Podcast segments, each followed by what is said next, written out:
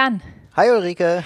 In der letzten Woche haben wir uns unterhalten über den Kita-Start unserer Kinder und wir wollen jetzt noch mal so ein bisschen zusammenfassen und ergänzen, was unserer Meinung nach wichtig und hilfreich ist. Ja, also da finde ich ja schon mal richtig ähm, wichtig, sich ordentlich Zeit einzuplanen, also so äh, längerfristig, mittelfristig, weil so eine Eingewöhnung äh, oft nicht die geplanten drei Wochen dauert, sondern das kann durchaus mal sein, dass das auch vier, fünf, sechs Wochen oder wie in deinem Beispiel aus der Folge ja sogar zehn Wochen dauern kann.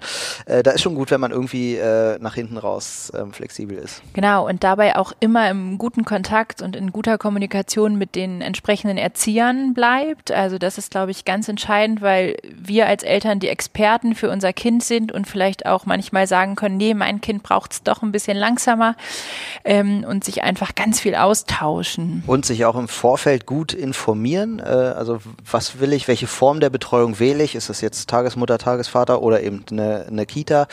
Ähm, und dann anschließend auch hinter dieser Entscheidung stehen, damit man einfach auch selbstsicherer wird bei dem, was man da macht. Vielleicht auch manchmal noch einen Schritt äh, zurückgehen. Also wenn ich merke, es läuft noch nicht so gut und ich habe die Zeit zu sagen, ich gehe noch mal mit rein zum Beispiel und wir beginnen noch mal von vorne, weil die erste Trennung nicht geklappt hat. Da muss die Zeit für da sein. Aber manchmal ist das auch ganz hilfreich zu sagen, wir machen noch mal einen Cut, weil es einfach am Anfang schwierig war.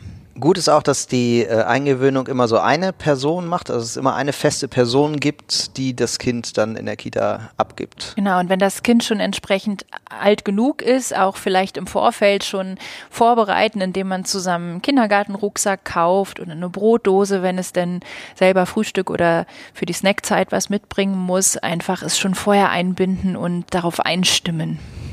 Und wann das Kind in die äh, Kita soll, äh, das sollte man ganz individuell entscheiden, wenn man das denn so kann. Äh, ganz individuell entscheiden. Äh, Tipps von außen helfen da, glaube ich, nicht so sehr wie der eigene Blick fürs Kind, äh, weil jedes Kind ja doch anders ist. Genau.